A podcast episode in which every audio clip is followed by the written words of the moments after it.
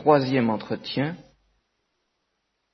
Je ferai mémoire d'une lettre qui m'a été adressée il y a quelque temps par un jeune, une lettre de blasphème, très courte d'ailleurs, euh, contre la croix, contre Christ, euh, qui est mort comme un porc.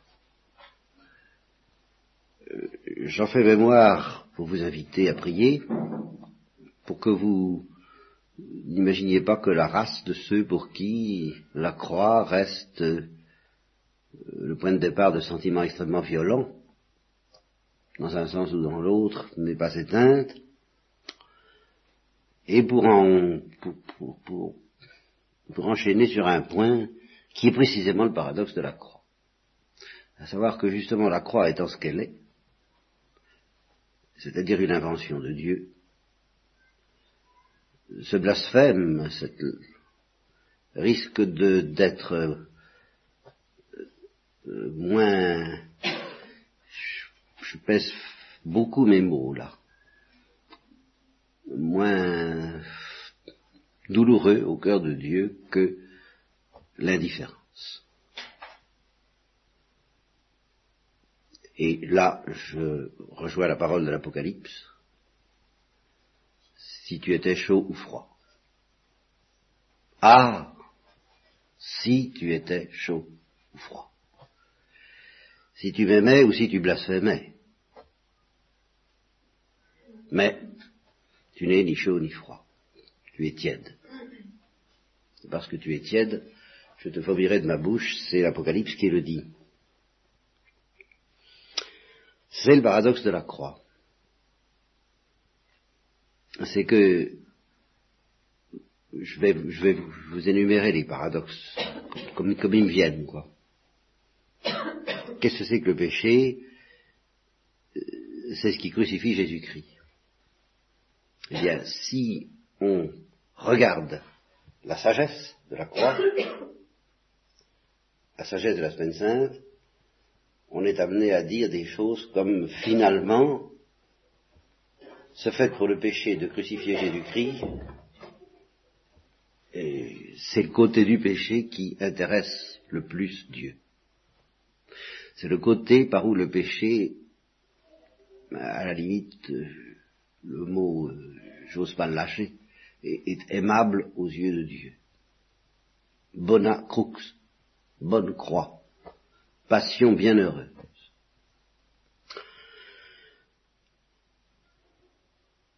Et alors ça veut dire qu'il y a un côté du péché, par contre, qui ne plaît pas du tout à Dieu, et c'est l'indifférence, c'est-à-dire la glace, le froid,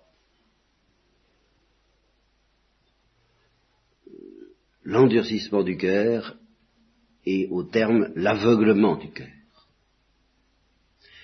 Et qu'est-ce que c'est que la croix? C'est cette invention par laquelle Dieu se sert du péché en tant qu'il crucifie Jésus-Christ pour nous arracher au péché en tant qu'il est indifférent.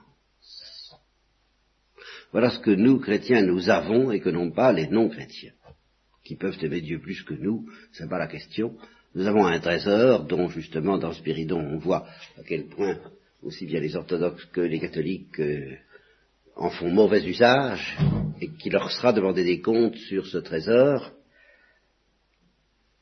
mais qui est justement le spectacle de Jésus crucifié. Ça, les autres ne l'ont pas.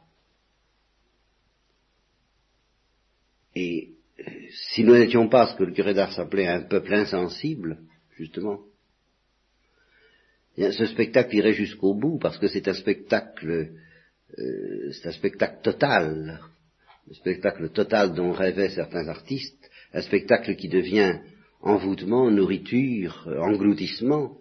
Et c'est bien cela, ce spectacle. il commence le vendredi saint.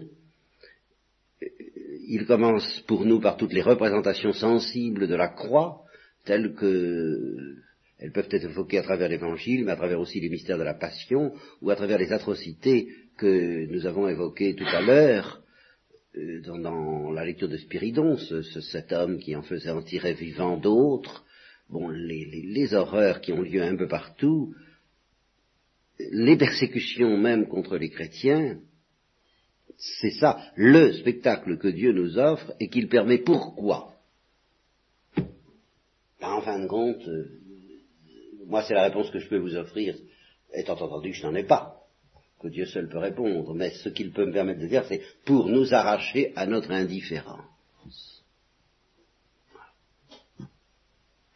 Est-ce que ça au moins va vous arracher à votre indifférence, peuple insensé?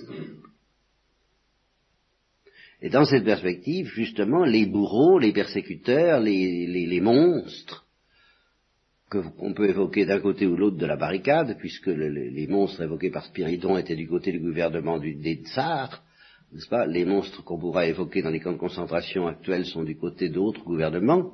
Eh bien, tous ces monstres-là, risquant en fin de compte, c'est pour ça que vous les voyez trouver miséricorde d'une manière si spectaculaire dans Spiridon, eh bien, d'être euh, moins lourds au cœur de Dieu que notre indifférent. Parce qu'au moins, les persécuteurs ne sont pas indifférents. Ils ont au moins ça. Vous me direz, eh ben, la belle affaire. Ah, si tu étais chaud ou froid. Voilà ce que nous répondra Dieu. Bien sûr, c'est un monstre. Ben, il n'est pas tiède, lui. C'est pas un mérite.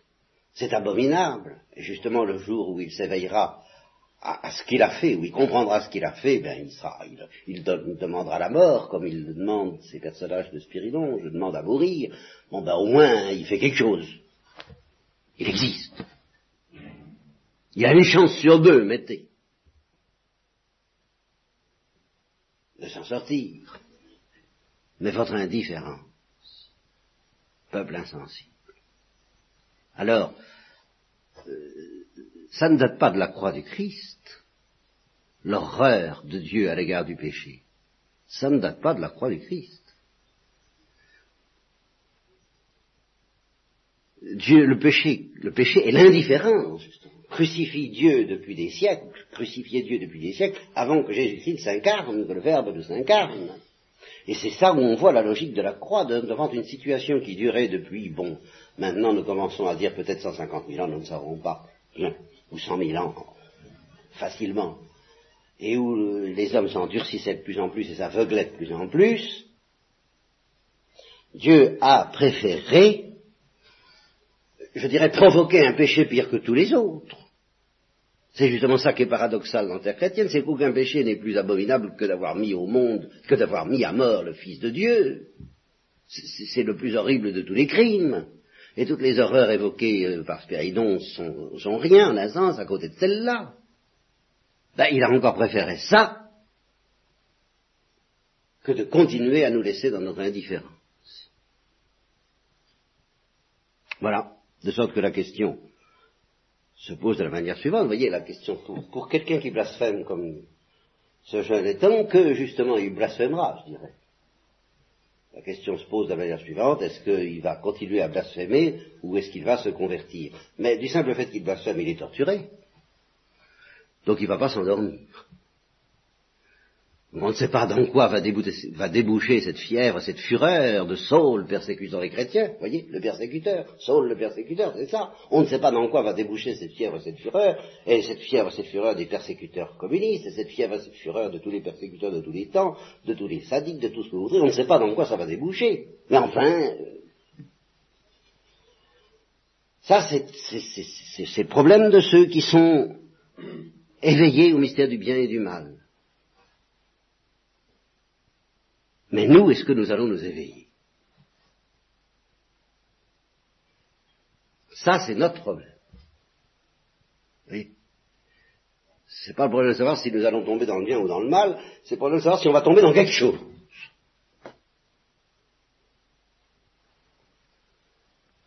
Et il semble que justement euh, ceux qui sont indifférents crucifient Dieu au-delà du Christ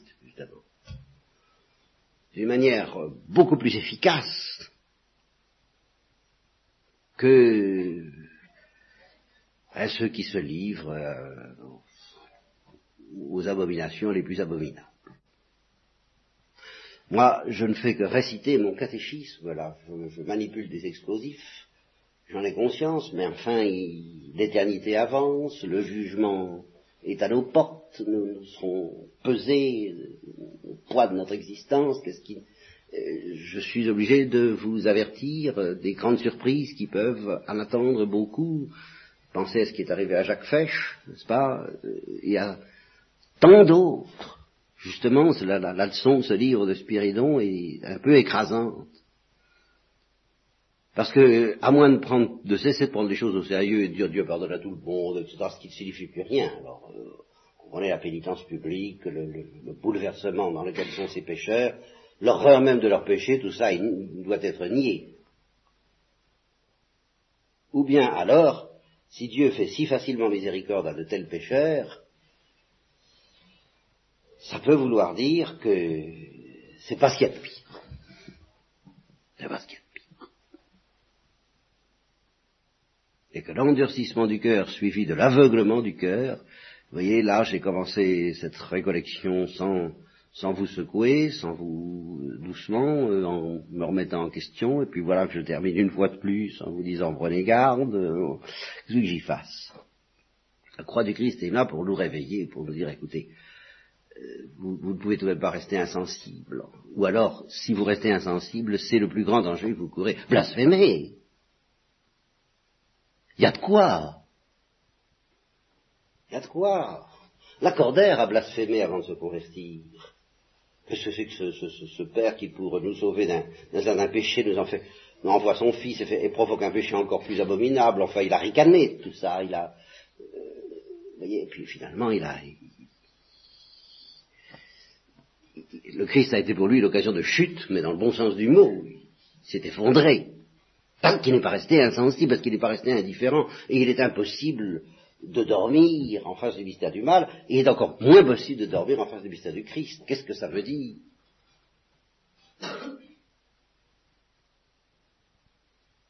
J'évoque encore cette parole de la prière de bonne enfance que j'évoque souvent sur cette année de lumière Esprit Saint, dissiper les ténèbres. Voilà dissiper les ténèbres qui me cachent la laideur et la malice du péché. C'est toujours la même chose, un blasphémateur euh, me paraît avoir plus conscience que nous, dans notre tiédeur, de la laideur et de la malice du péché. Il y a des choses qui le mettent hors de lui, il est, révulsé, il est en tous ses états, il est prêt à tuer. Bon, ben c'est quelqu'un qui est peut-être à deux doigts de comprendre vraiment la laideur et la malice du péché, et nous les ténèbres qui nous cachent, cette horreur, faites-moi concevoir une si grande horreur. Ô mon Dieu, que je le haïsse, s'il se peut, autant que vous le haïssez vous-même. Je me souviens de ça, les avant que j'y comprenais rien.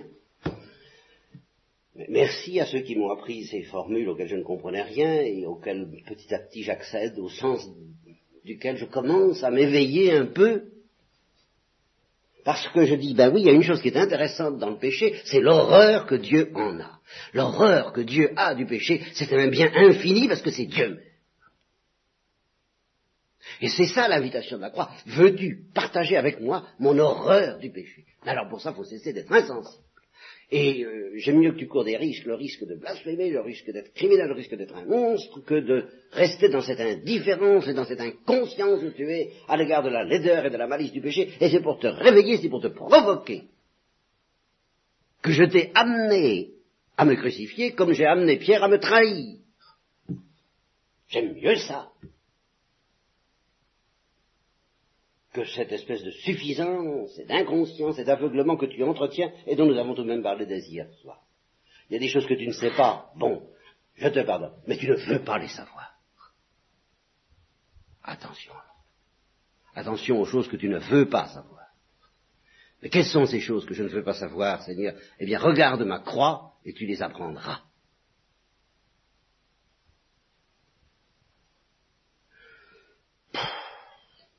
Répéter ça toute ma vie, en ayant conscience que je ne le comprends pas moi-même, je, je, pense, si ça vous est arrivé, par exemple, de vous disputer avec quelqu'un, alors, euh, hein, la grande dispute, le claquage des portes, le claquage de, on se claque la porte euh, au nez, on se tourne le dos, on ne s'adresse plus la parole, c'est fini, et on, et on mitonne tout, ça qu'on a dans la tête, bon, puis mettons euh, un enfant se noie sous nos yeux. Et on est, on est deux, là, on est deux, on vient de, se brouiller presque à mort, puis un enfant se voit sous nos yeux. Ben, on se dit, on était quand même un peu idiot à, côté de cette réalité-là. À côté de cette réalité-là. Alors on essaie de sauver l'enfant peut-être, mais justement l'ennui, c'est que le crucifix, il a cessé de vivre et de mourir sous nos yeux. Si on voyait mourir Jésus-Christ sous nos yeux, toutes nos petites histoires et toutes nos contestations et nos discussions, qu'est-ce qu'il en resterait? L'éternité s'avance, et l'éternité, c'est le vendredi saint. C'est ce sang qui coule sur la terre, ce sang Jacques Prévert, justement, qui est un blasphémateur, qui est un blasphémateur, bah oui, c'est vrai, un blasphémateur.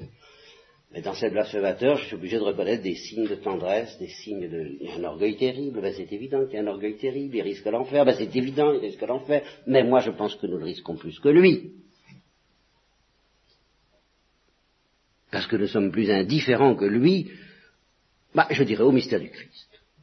Parce que Jacques Prévert a une manière, je prends Jacques Prévert comme ça par hasard, je pensais absolument pas à lui au début de cette instruction, mais enfin, il a une manière de ne pas supporter le sang qui coule sur la terre, les innocents, les enfants crucifiés, toutes ces choses-là. Alors, euh, il met ça sur le compte du pape. Bon, bah d'accord.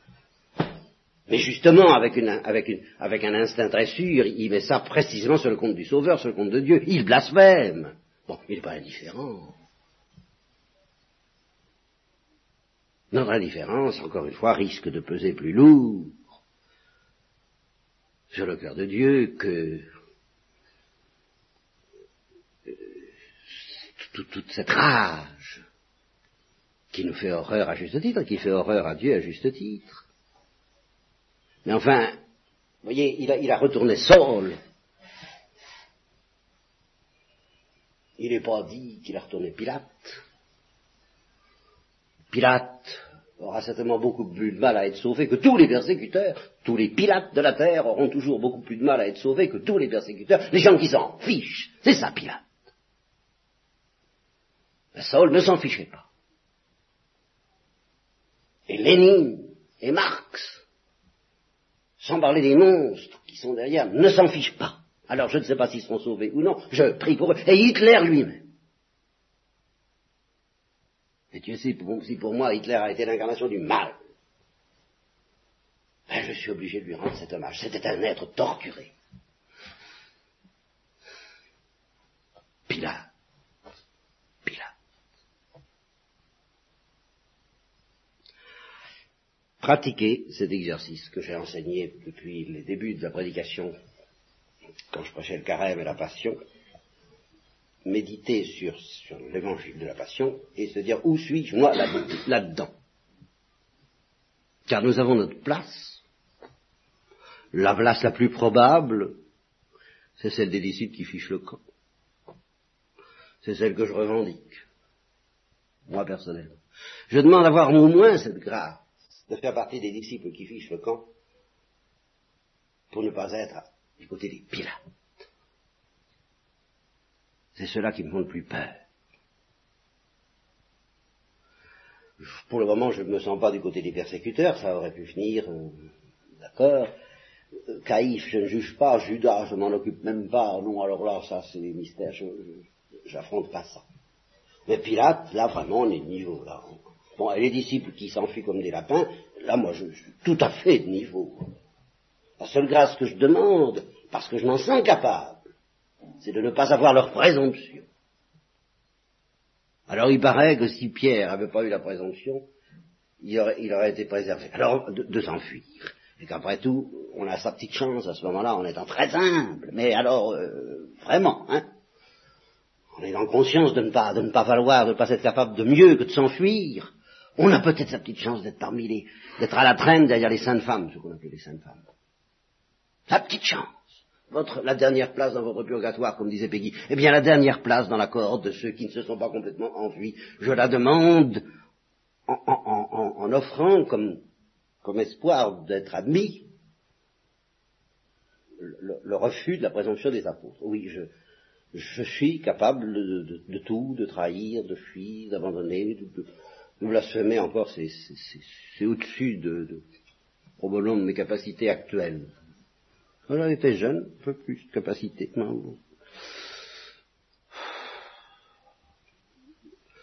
On perd ses forces, hein. alors on, on est condamné à quelque chose ou de plus pauvre, ou de plus lamentable, de plus pauvre dans, l'humilité, ou de plus et dans la charité, ou de plus lamentable dans le péché. Alors faites votre méditation, où est-ce que la pente euh, de mon, de mon cœur m'entraînerait si, si la scène se passait sous nos yeux. Et je me permets d'évoquer une, une, boutade qui a été la mienne au, catéchisme que je faisais aux, jeunes de 15 ans, justement. Une boutade que j'avais évoquée en, imaginant un, martien débarquant sur la Terre, ignorant tout de la religion chrétienne, selon l'évocation de Spirinon, qui dit, même s'il y a d'autres planètes habitées, aucune ne peut avoir une religion plus belle que la nôtre, ce qui est parfaitement vrai. Alors, euh, prenant des renseignements sur les différentes religions et apprenant, de la part de deux chrétiens qui se présentent, là, deux chrétiens se présentent, et il leur, demande alors parlez-moi de votre religion, il, lui enseigne le sauveur, il lui annonce le sauveur, l'incarnation, et le peuple juif, le peuple élu, les prophètes qui l'ont annoncé, puis alors le grand prophète, le sauveur, le Messie, qui est arrivé? Ah bon? Et il a annoncé toute la vérité. Ah bien, c'est un enseignement magnifique, splendide, dont on est encore donc nous sommes fiers, nous sommes sûrs qu'aucune planète n'a un enseignement comparable à celui du Christ. Vous pouvez vous aligner, vous les Martiens, les lunes, les Sélénites, les lunaires, les Jupitériens, les, tout ce que vous voudrez. Vous ne pouvez pas avoir si nous. Oh, mais c'est merveilleux, montrez-moi cet évangile. Et alors, que, votre sauveur, quel, sort lui avez-vous réservé? Oh ben, euh, ils l'ont crucifié. Comment? Mais c'est pas possible. Et alors à ce moment-là, les deux chrétiens se séparent. Il y a un chrétien qui est le christianisme à la sauce actuelle, je, et qui dit, ah ben vous savez, il est mal tombé. Ah ben il est mal tombé, il est tombé sur un peuple euh, à la nucrède, euh, très spécial. Mais nous, ça ne nous serait pas arrivé. Maintenant, suffit. Nous avons changé tout ça. Maintenant, on l'accueillerait vraiment. Alors là, les bras ouverts. Ça ne se passerait plus comme ça de nos jours. Il est très mal tombé. Et l'autre dit pas du tout. Il est pas mal tombé. Euh, à n'importe quel temps, auprès de n'importe quel peuple, dans n'importe quelle condition, ça serait pareil. Ça aurait été pareil. Et alors, le martien regarde les hommes, et il leur dit, mais alors, vous êtes des monstres. Et le chrétien, le second, lui dit, mais oui, justement, voilà, nous sommes des monstres. Voilà la vérité. Nous sommes des monstres aimés d'un amour infini. Voilà notre religion. Bon, c'est bien du quelque... Quel monstre êtes-vous? Faites cette méditation au cours de la semaine sainte. Demandez-vous de quel côté de monstruosité. Est-ce que c'est la monstruosité de Pilate, celle des apôtres, celle de Pierre? C'est une monstruosité de faire ce qu'il a fait. Euh, évidemment, vous direz, il y a les saintes femmes. Ben, les saintes femmes savaient très bien que c'était des monstres sauvés, rachetés. La Sainte Vierge elle-même le sait. tout ce que je vous dis là, elle savait mieux que personne. Je suis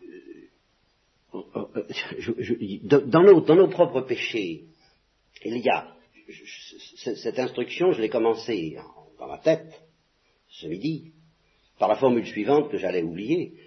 Euh, il y a deux sortes de péchés, mais elle est fausse. C'est pour ça que je l'ai écartée. Elle est fausse, théologiquement, elle ne tient pas debout, je ne peux pas la défendre. Mais elle est très éloquente dans ce qu'elle veut dire. Il y a deux sortes de péchés. Il y a les péchés qui nous plaisent et qui déplaisent à Dieu. Et puis il y a les péchés qui le déplaisent et qui plaisent à Dieu. Il y a les péchés qui nous humilient, mais ceux-là finalement plaisent à Dieu, parce que justement par cela nous sommes arrachés à notre indifférence, et à notre suffisance, et à notre inconscience. Et dans la vie de Pierre, c'est très clair, il y a eu les péchés qui déplaisaient profondément au Christ et qui lui plaisaient, c'est quand Pierre disait au Christ, ah non, pas la croix, je suis là, j'empêcherai ça. Péché profondément douloureux au cœur du Christ. Très satisfaisant pour Pierre.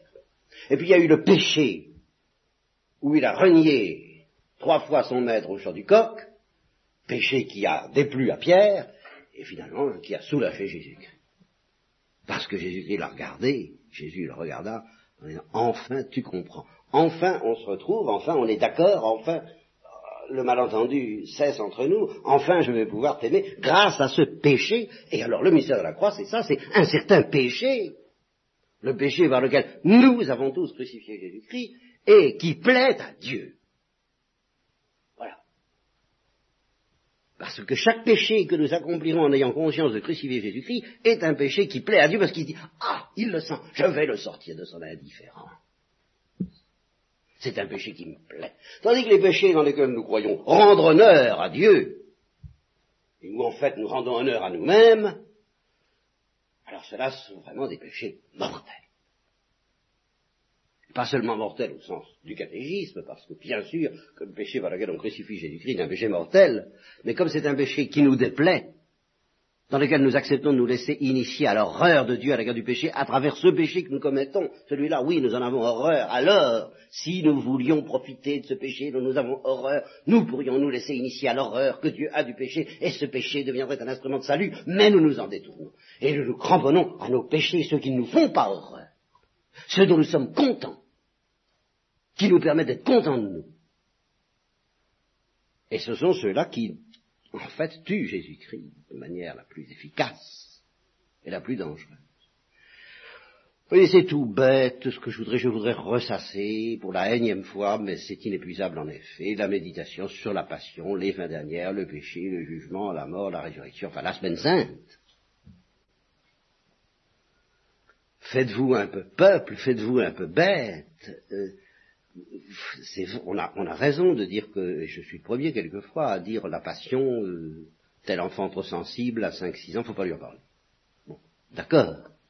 Mais je voudrais bien retrouver un peu de cette sensibilité-là, moi.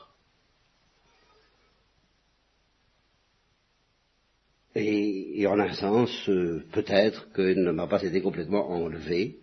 Peut-être qu'à cet égard, je suis trop sensible pour supporter euh, certaines choses. Mais là, je crois que c'est un instrument de grâce pour moi dont Dieu se sert pour m'empêcher de m'endormir.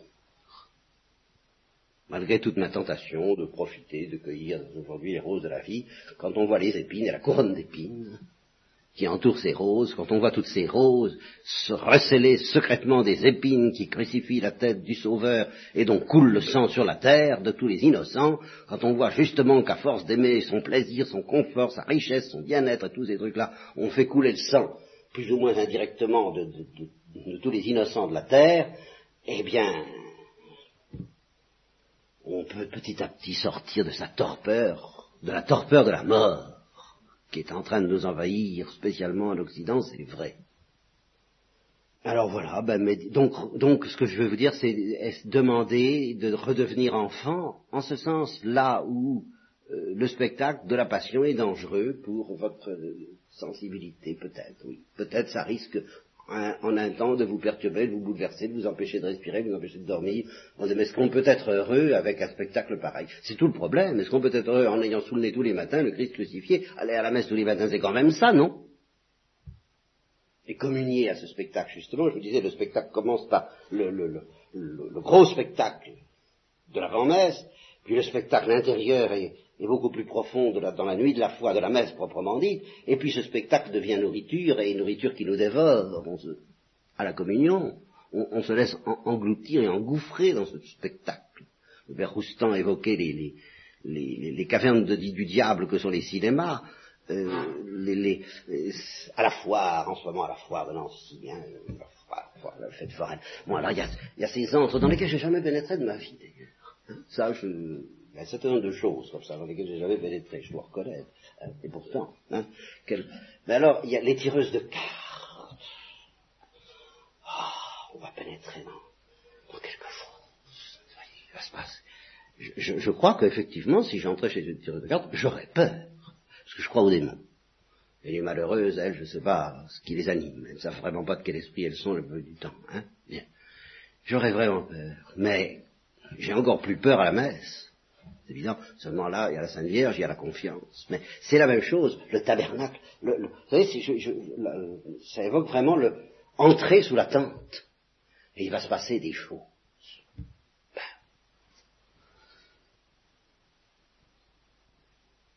Eh bien, redevenir sensible et un peu terrorisé par ce spectacle. Alors je vous dis, la messe proprement dite, c'est ça. L'avant-messe, c'est la parade, que vous pouvez également aller euh, contempler à la fête foraine si vous voulez. Hein. Bon, c'est la parade. Et le Christ crucifié avec tout cet éclat sanguinolent et tout ce, crucifiement qui continue depuis 2000 ans et qui avait commencé avant et qui continue depuis, ce, ce crucifiement perpétuel des innocents. Qu'est-ce que vous voulez? Euh, Ça fait partie des arguments que je vous opposerai même si j'étais un croyant et surtout si j'étais un croyant. Vous me, disiez, la vie, vous me disiez, ah, vous avez de la chance, vous savez, ceux qui me disent, euh, comme ça, mais enfin tout de même la vie est bonne à prendre et tout ça. Vous avez de la chance que j'ai la foi. Parce qu'à cause de la foi, je vous écoute. Je dis, ah oui, oui, oui, oui, oui, oui, oui, oui, il y a du, oui, bien sûr, il y a de la continuité avec la béatitude et l'éternité de Dieu, bien sûr, mais si j'avais pas la foi, je ne vous supporterais pas, je vous dirais, et, la souffrance du monde, vous en foutez. Ça vous empêche pas de dormir. Le sang de tous ceux qui crient dans les prisons, dans les hôpitaux, partout, si j'avais pas la foi. Mais je serais un monstre, alors là, oui, déchaîné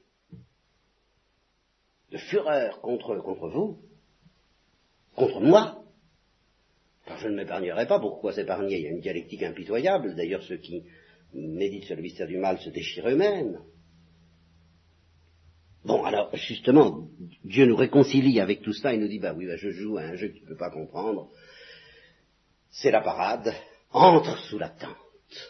Et au fond, c'est ça un petit peu la conversion que j'ai connue. C'est que je me suis beaucoup agité devant la parade dis oui, non, euh, au lieu de causer et discuter si c'est oui ou si c'est non, entre dans l'intérieur du mystère, entre dans le tabernacle, entre dans, euh, l'antre de la tireuse de cartes, dans, le secret du mystère, dans le secret de la messe, dans le silence de ce mystère qui est bien plus profond encore, dans, dans la douleur de la croix qui est bien plus profonde que ce que tu imagines, mais qui comporte une musique aussi qui te réconciliera avec toute chose et qui est en fait la musique de l'éternité, de sorte que je me suis laissé si bien réconcilié que maintenant j'ai peur de cette musique, c'est vrai. Mais il a fallu tout de même que je l'entende, cette musique, pour supporter une vie dans laquelle il y a tant de meurtres, d'abominations, de, de souffrances, d'horreurs, que je ne pouvais pas. Si je suis encore en vie, ou si je suis par l'asile, et si je suis encore en train de vous embêter, c'est parce que j'ai la foi, c'est pas parce que je l'ai pas. Et pourtant, j'aime la vie, je vous assure, il y a des bonnes choses, ça, alors, ceux qui me connaissent le savent très bien. Mais, il y a quand même quelque chose qui passe pas. Et qui ne m'empêcherait pas de, me faire sauter, je crois, si j'avais pas justement ce calme qui vient de Dieu. Qui me dit non. Entre. Entre dans mon cœur et dans le tabernacle de la messe. Et quand tu seras entré, alors fais un pas de plus, communie. Mais pour celui qui sait ce que c'est, c'est plus, c'est plus terrifiant et plus magnifique aussi que le fruit défendu. Hein. C'est vraiment le fruit défendu. Et c'est le fruit défendu auquel j'accède parce que Dieu me demande d'y accéder, sans quoi je ne pourrais jamais me le permettre. Et ça vaudrait la peine de rester des dizaines, des, des dizaines d'années, puisque nous n'avons notre vie n'en a pas tant, mais des dizaines d'années autour d'une église pour qu'un jour la porte s'ouvre et qu'on puisse communier. Mais Dieu nous invite. Il nous dit viens. Seulement, seulement c'est pas une raison pour se dispenser de la méditation qui nous permet d'entrevoir ce qui se passe ou ce qui devrait se passer à chaque fois que nous communions. C'est-à-dire que nous devrions être engloutis dans la douleur de Dieu la douleur de Dieu, qui est en même temps joie, mais qui est douleur. Et qui comporte, euh, c'est une opération qui comporte des risques, et entre autres le risque du blasphème, et le risque de la révolte, et le risque du désespoir, ça comporte un millimètre, un faux pas, et ça y est, ben oui, ben c'est Dieu qui, qui joue ce jeu, nous n'avons pas à discuter, c'est un jeu très dangereux, mais Dieu est le maître du jeu. Alors, je suis bien obligé de vous y inviter, parce que même si moi je suis imprudent d'une imprudence que Dieu n'approuve pas, Dieu, lui, quand il est imprudent, c'est d'une imprudence qu'il approuve, et la Sainte Vierge est là pour, pour, nous, pour nous tirer des, des dangers les plus spectaculaires dont nous avons peur, mais pour nous tirer surtout des dangers beaucoup moins spectaculaires et beaucoup plus terribles dont nous n'avons pas peur, je veux dire l'aveuglement du cœur, l'endurcissement, l'indifférence, la léthargie, la torpeur, le ponspilatisme. Ça, c'est un danger terrible, et ça ne fait pas peur. Alors on n'a pas peur, vraiment. Les monstres, on a peur, les Pilates n'ont pas peur. Ayez peur de ce qui vous fait pas peur, j'ai dit dans le courage d'avoir peur, je m'excuse de me répéter, jusqu'au radotage. Je vous en demande pardon, mais, mais, j'ai quand même une consolation, c'est que ce radotage, c'est le radotage de la semaine sainte. La spiritualité que je vous offre, c'est quand même la spiritualité de la semaine sainte. C'est la semaine sainte qui va tout d'un converti. Converti à vivre déjà, puis converti à être chrétien. C'est les autres aspects, eh bien les autres aspects sont ordonnés à cette sagesse et à cette folie, à cette euh, fugget crucis mysterium, oui, cette vous voyez, en opposition à l'aveuglement du cœur, il y a cette, lumière. L'horreur de la croix, l'horreur du péché est une lumière. Le mystère de la croix est une splendeur de lumière. Ça veut dire que Dieu se sert du mal, du mystère du mal, pour faire éclater sa lumière. C'est le chemin que Dieu a pris. Il n'y en a pas d'autre. Vous n'avez donc pas le droit, vous avez le droit d'utiliser le bien, mais vous n'irez jamais aussi loin, aussi profond dans la lumière de Dieu qu'en passant par le mal. Disons l'horreur du mal. Et si, où est-ce que vous contemplerez l'horreur du mal? Eh bien, le Christ crucifié, l'horreur du mal, c'est ça.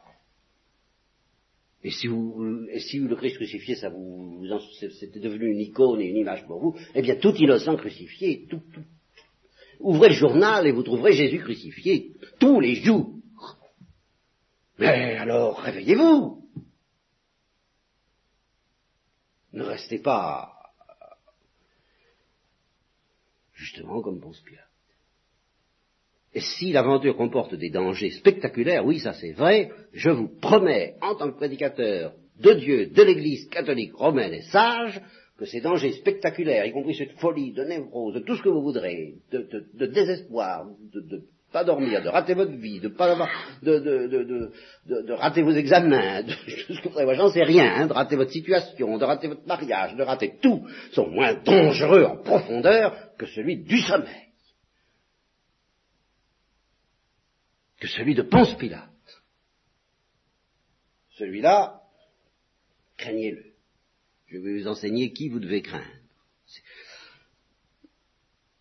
C'est ça la bataille du Christ avec ses apôtres d'une certaine façon. Vous ne craignez pas ce qu'il faut craindre. Vous, craignez ce qui fait peur à votre imagination. Vous ne craignez pas ce qui est dangereux et mortel pour votre âme. Je pense que tout de même, si Dieu avait voulu nous offrir une, voie religieuse qui se méfie avant tout des excès, ben, il ne nous aurait pas proposé de Christ crucifié. Vraiment, alors, il faut, savoir ce qu'on veut.